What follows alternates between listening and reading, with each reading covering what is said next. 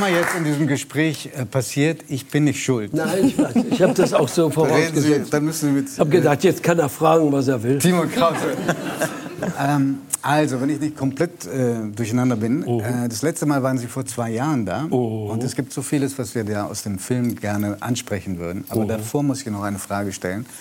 Nämlich das Gespräch, das damals meine Kollegin Judith geführt hat, das endete mit einer Art Aufruf. Ich weiß nicht, ob Sie sich erinnern.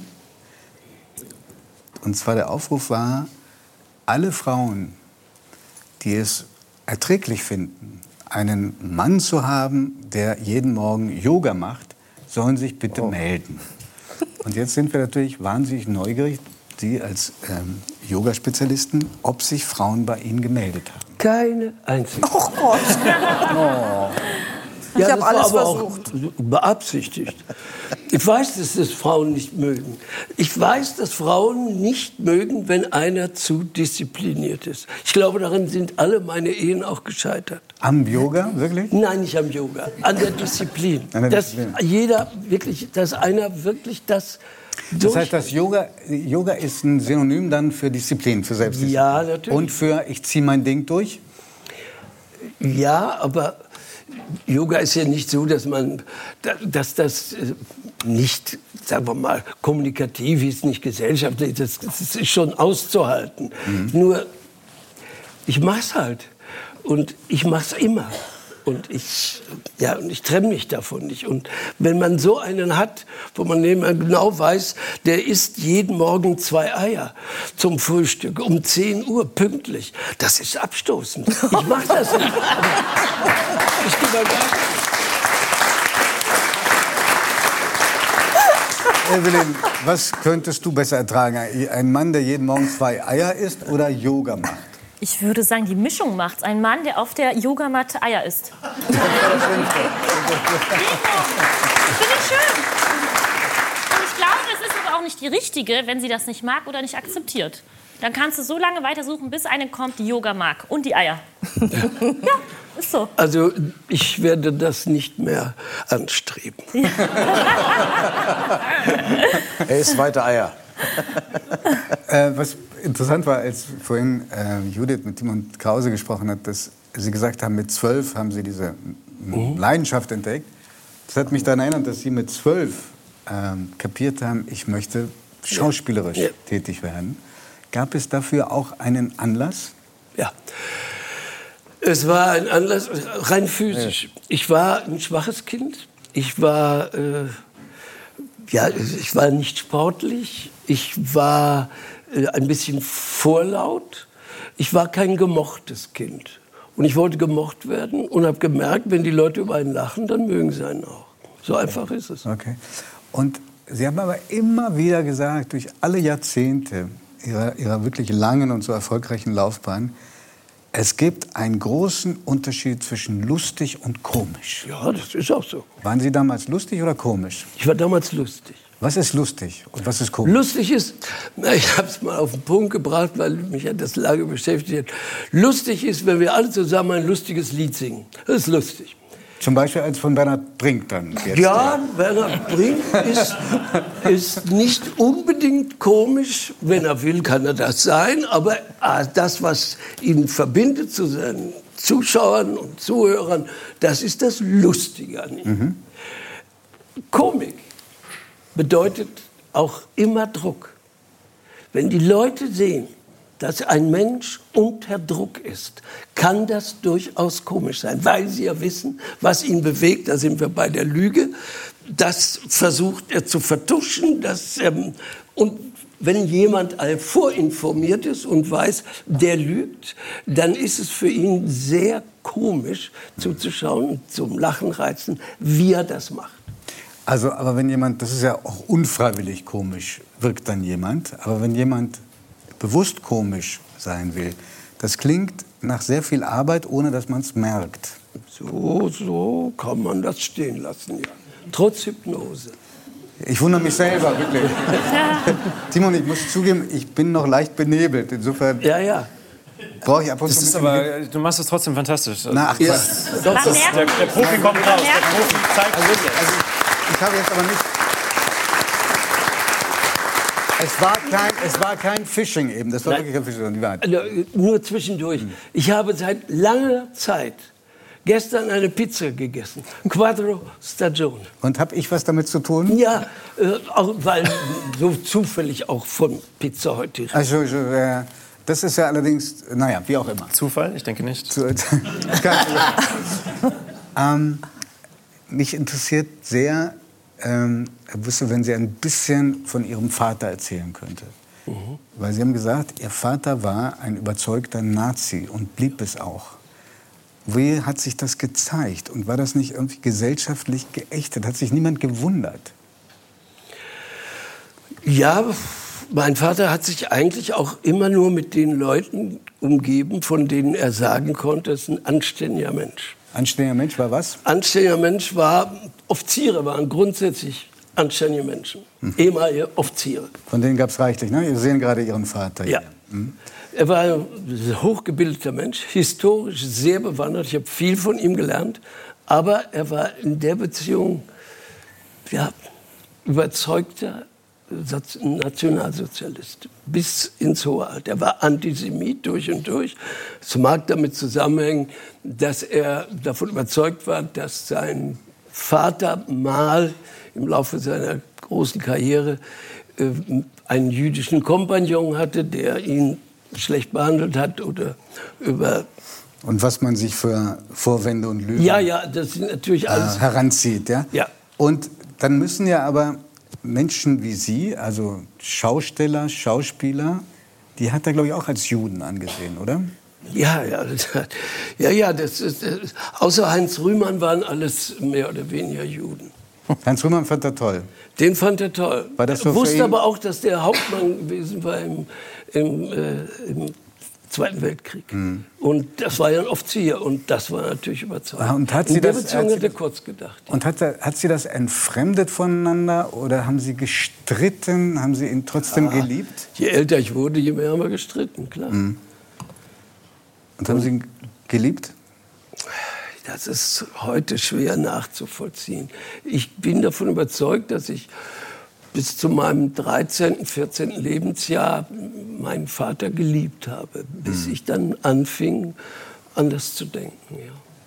Und dann geht es nicht mehr. Es geht einfach nicht. Du kannst einen Menschen, der so reaktionär ist, ich kann das nicht, kann ich nicht lieben.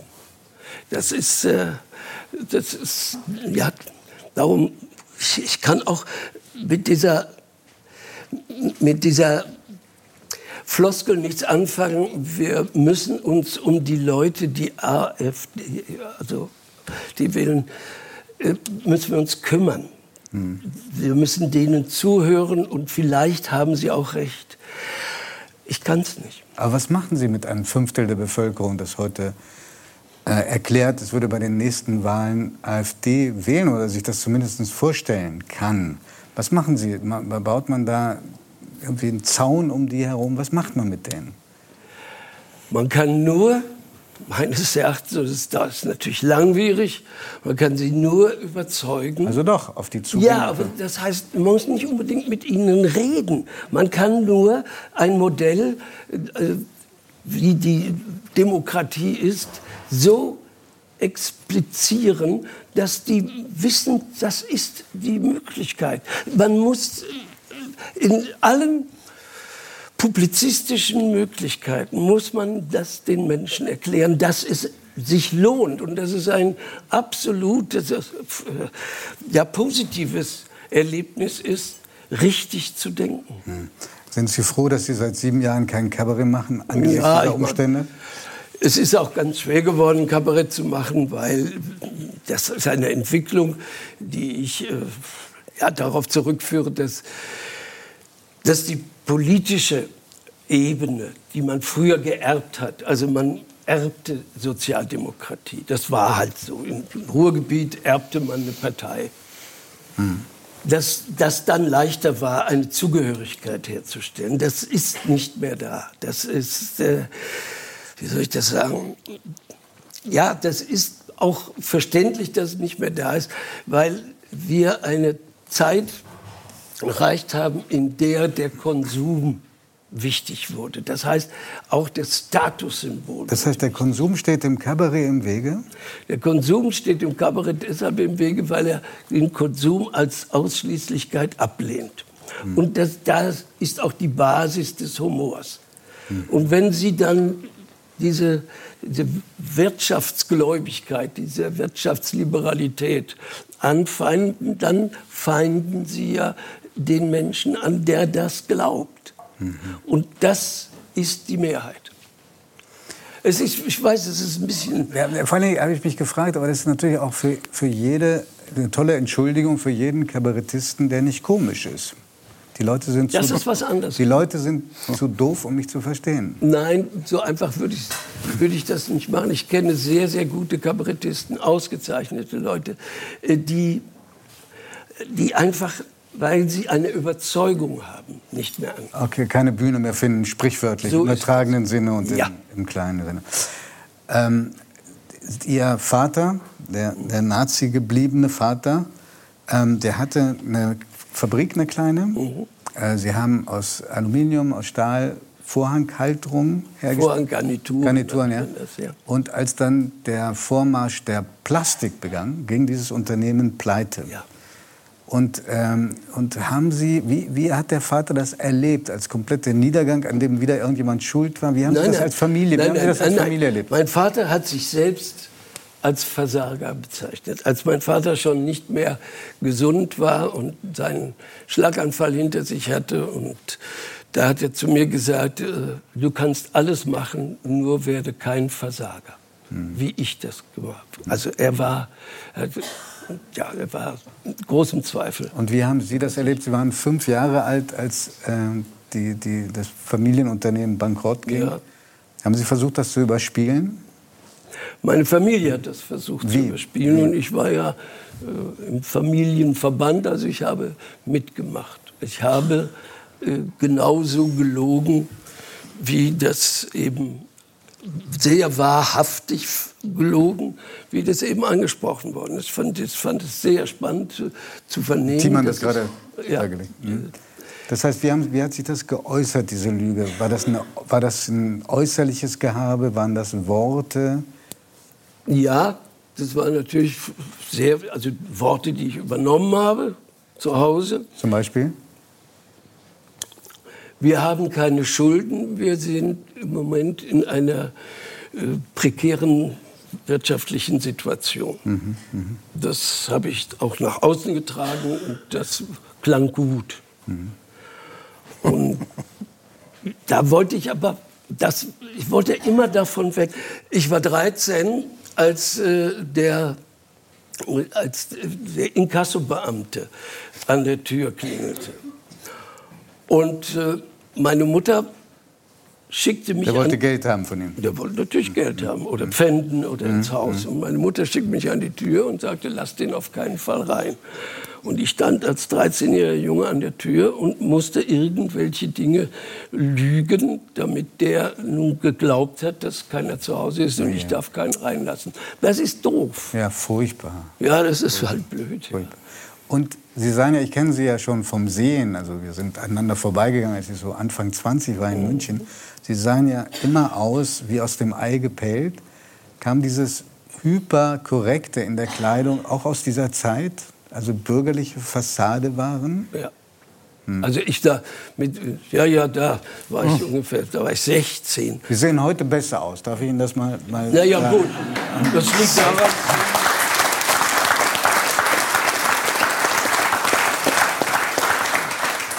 Daran, dass das Leben hat es ja ganz gut mit mir gemeint und hm. das Leben formt sie. Das ist halt so. Hm. Und ähm, Damals habe ich auch noch eine Brille getragen, inzwischen habe ich Kontaktlinsen. Also man kann schon selber was tun dafür, dass man besser aussieht.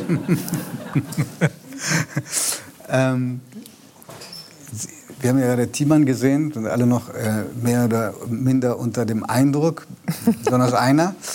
Ähm, die, Ihnen ist mal vorhergesagt worden, dass Sie bis 96 auf der Bühne stehen würden. Haben Sie das ähm, als Auftrag mitgenommen oder haben Sie, waren Sie Also ich habe mich auf jeden Fall nicht dagegen gewehrt. Und wenn ich es mit 96 noch schaffen sollte, warum nicht? Wir machen jetzt.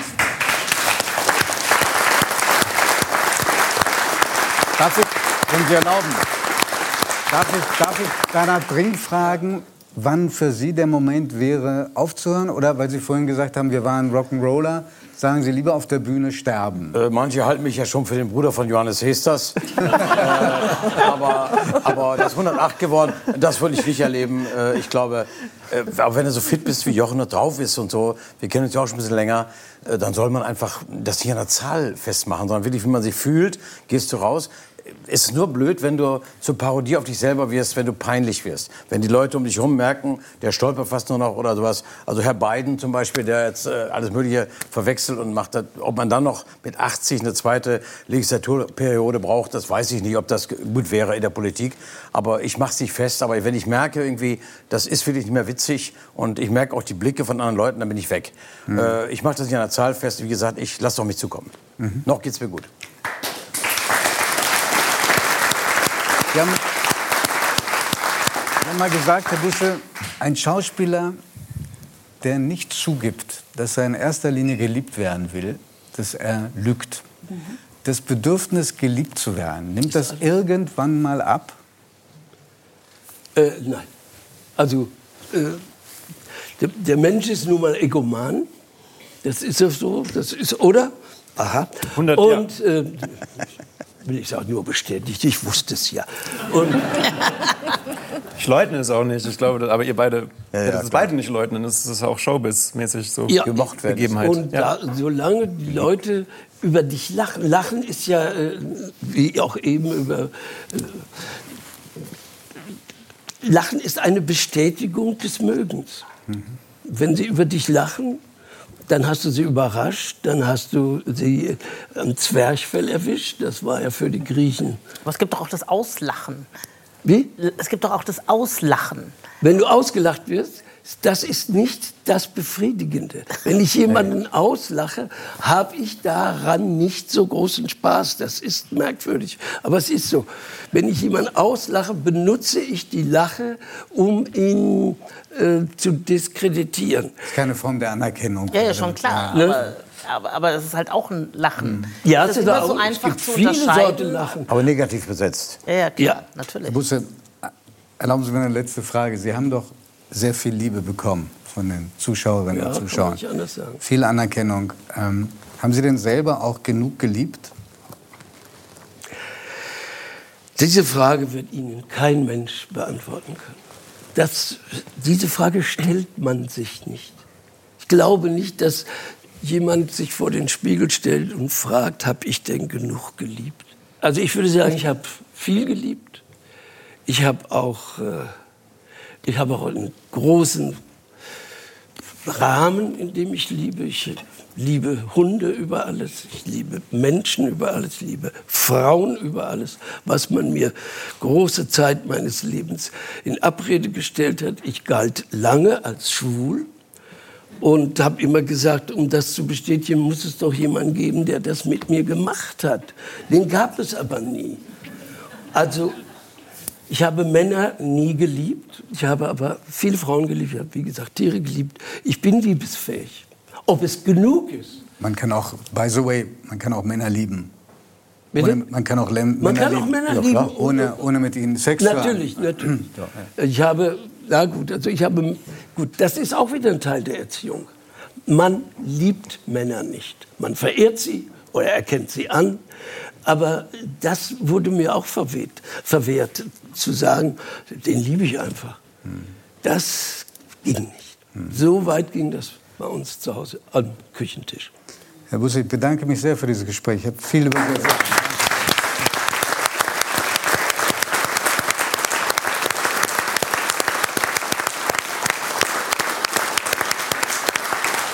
Und wir kommen jetzt zu einer Frau, die jahrelang. Eine kurze Zwischenfrage: Wie viel davon gelogen?